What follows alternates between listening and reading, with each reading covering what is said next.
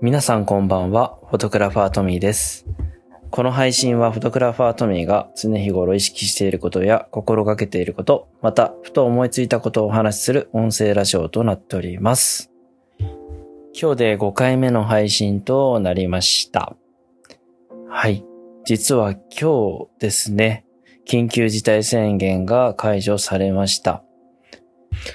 まだ油断はできませんが、ひとまず一安心ですね。はい。今日は、えー、機材についてお話をしようかなと思いました。機材っていうのは、僕が使っている普段のカメラですね。皆さんやっぱり写真をやる方とか興味のある方っていうのは何を使っているか、どんな設定で撮っているかとか、どんなレンズを使っているか、やっぱり見た情報だけではなくて、そういう技術的な部分も知りたいという声を多くいただきましたので、今回は僕が普段使っている機材についてお伝えしたいと思います。ちなみに機材は僕がカメラマンになってからのお話とさせていただきたいと思います。で僕が初めて、えー一眼レフ、仕事として一眼レフを買ったのは、えーキャノンの EOS40D というカメラでした。で、まあ、えー僕がカメラマンになった当時は13、4年前だったので、えーその当時使っていた機材が 40D と、あとは会社でメイン、メイン機材として使われたのが、キャノンの 1D Mark III というカメラでした。でもちろん 1D Mark III、1D 系のカメラはカメラマンにとってとっても憧れの機材で、で何がすごいかっていうと、まず、あの、デカさですよね。正方形の縦1でを撮っても横1で撮っても撮れるシャッターボタンがあるっていうところと、何よりも連写機能がすごいっていうところに、まあ僕はすごい憧れていたんですね。で、最初は 40D を買えと会社の社長に言われまして、40D を買って2470の F28 のレンズ。これは、えーなるべく明るいレンズを買えということで、そのレンズを買いました。で、カメラっていうのは、ボディよりもレンズの方がすごく価値が高くて、ボディっていうのは常に、えー新しいバージョンだったりとか、こう、開発されていくんですが、レンズっていうのは、まあ一度作ったら結構そのレンズはずっと何十年も使われていくようなもので、で、錆びない限りですね、壊したりしない限り、まあずっと使えていけるものなので、やっぱりレンズはいいものを買えということで、えー F2.8 の投資レンズを買うことにしました。で、それから、えー 1D Mark III を使って、えー撮影していたんですけれども、まあ当時13年前、4年前なんですが、まあ ISO、ISO が MAX で使えたのが1600ぐらいだったと思います。あの当時は、えー1600でももう本当限界で、ISO800、1600、本当にやばい時だけ3200使おうっていう。なぜなら、ノイズの乗り方がすごくて、もう荒れてしまうんですよね。で、今、今じゃ全く考えられないんですけど、本当に800とか1600で、えー撮影していたので、なるべく明るいレンズ F2.8 っていうのは必須でした。で、僕の会社は、えー連写をして、大切なシーン、表情を逃さないっていうところが、えー大切にしていたところなんですよね。なので、なぜズームレンズかというと、まあ、そういった部分を含めて、あの、一瞬を逃さない。なので、2.8の通しレンズを使っていました。もちろん単焦点レンズも、まあ、50ミリが置いてあったんですけれども、まあ、普段たことのないレンズだったので、あの、全然使わず、あとは、自分が動かなきゃいけないっていう環境に慣れていなかったので、瞬間を逃してしまいそうだったっていう理由で、単焦点レンズは使いませんでした。今思えばね、単焦点レンズってすごく明るくて、ま、実際 F1.4、F1.8、F2.2 とかっていう数値で使えてたので、今思えばね、そのレンズを使えばよかったんですが、まあその当時は、あの会社から言われたレンズと機材を使っていたわけです。で、キャノンはだいたい僕が、えー、カメラマンになって結婚式撮影を始めて5年間はずっとキャノンでした。で、その後、えー、1年間スタジオマンとして広告撮影等のアシスタントを、えー、やりました。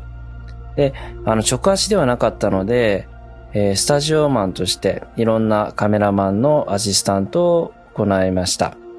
で、えー、その後ですね、フリーランスになりまして独立したんですけれども、それまではずっとキャノンを使っていて、独立してからも、えー、約、え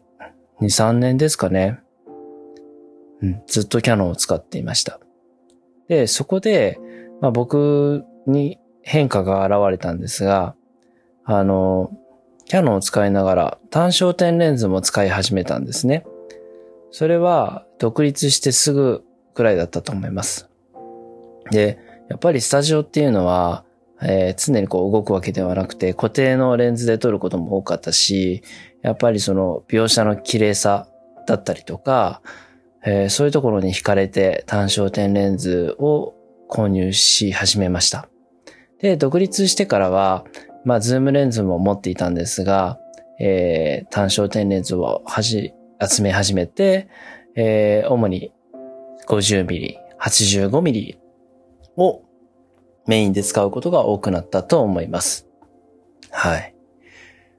で、当時持ってたレンズのラインナップとしては、本当に広角1635のズームレンズ、2470の標準レンズ、7200の、えー、望遠レンズですね。これは全部 F2.8。で、さらに単焦点 35mm、50mm、85mm、えー、100mm マクロですね。ここまでは持っていました。はい。で、えー、僕に変化が現れたのはその後だったんですけれども、えー、ある、とあるカメラマンさんがですね、ニコンを使っていて、で、ニコンの絵にまず惹かれたっていうのがまず一つと、あとは、ダイナミックレンジ。画像の表現できる幅っていうのがすごく広いですね。で、キャノンって独立した、こう、センサーを使っているので、どうしても、あの、ハイライト、シャドウ部分っていうのは限界があったんですけれども、まあ、ニコンを触った時に、その限界値が、まあ、プラス3前後ですね、ありまして、まあ、僕にとってはすごく衝撃だったわけです。で、カメラの限界をこう超えた、えー、写真が撮れる。まあ、なるべくこう人間に近い目を持ったえセンサーで撮れるっていうことがすごく魅力的で、僕はニコンに、え切り替え始めました。で、その当時はキャノン、キャノン、え 1DX と 5D Mark III、あと 60D、えっ、ー、と、6D ですね。6D がメイン機3台持っていて、さらに D750 というカメラを買いました。こちらがニコンのカメラですね。で、そこから、えー、撮影し始めたと時に僕がとても感じたことは、ニコンのレンズってすごく素晴らしくて、描写も綺麗で、さすがニコンだなっていう印象でした。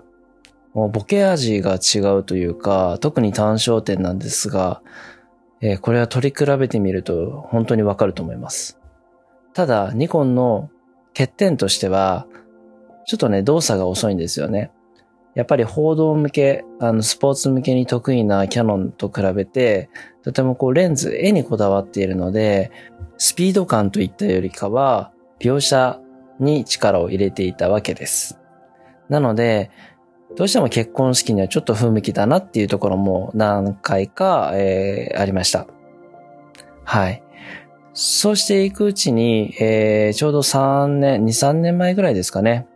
またソニーをえー、使い始めたカメラマンさんが多くて、僕も興味を持ち始めました。最初ね、ミラーレスってあんなに小さくて、カメラマンって言えるのかなって思ったこともありましたし、そんなに機能良くないだろうって思っていたんですね。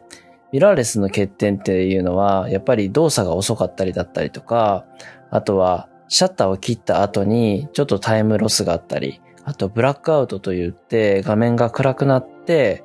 えー、その一瞬を逃してしまう可能性が多かったんですけれども、えー、ソニーに変えてからその心配が一切なくなりました。特に、えー、ソニーの α7 III ですとか、α9 に変えた時にはもう衝撃を受けました。というわけで僕はニコンを持ちながら、また、えー、ソニーも同時購入して D750 と D850 ですね。プラスソニーの α7 III を買い始めました。で、えー、徐々に変えていきながら、えー、センサーはソニーセンサーを使両方とも、ニコン、ソニーとも両方使っているので、まあ、大体ね、レタッチに関しては特にこう制限なくというか、えー、そのまま使うことができまして、ニコンを卒業してソニーに移動しました。で、今の僕のカメラの機材、使用している機材としては、α9 がメイン機。で、α7 III が、えー、サブ機として使用しております。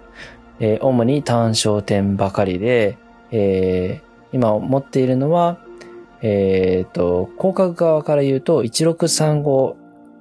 F2.8。これはですね、ズームレンズです。で、ズームレンズ2470も実は持ってまして F2.8。で、単焦点は 35mm、あとは 55mm、85mm、えー、90マクロ、あと 135mm、えー、以上のカメラ構成となっております。はい。いかがでしたでしょうか？えー、やっぱりね、ソニーを使い始めてから、この手軽さっていうところもそうなんですけれども、何よりも描写がすごく綺麗だし、あとは、追尾システムがすごく優秀で、特に瞳 AF 機能というものが、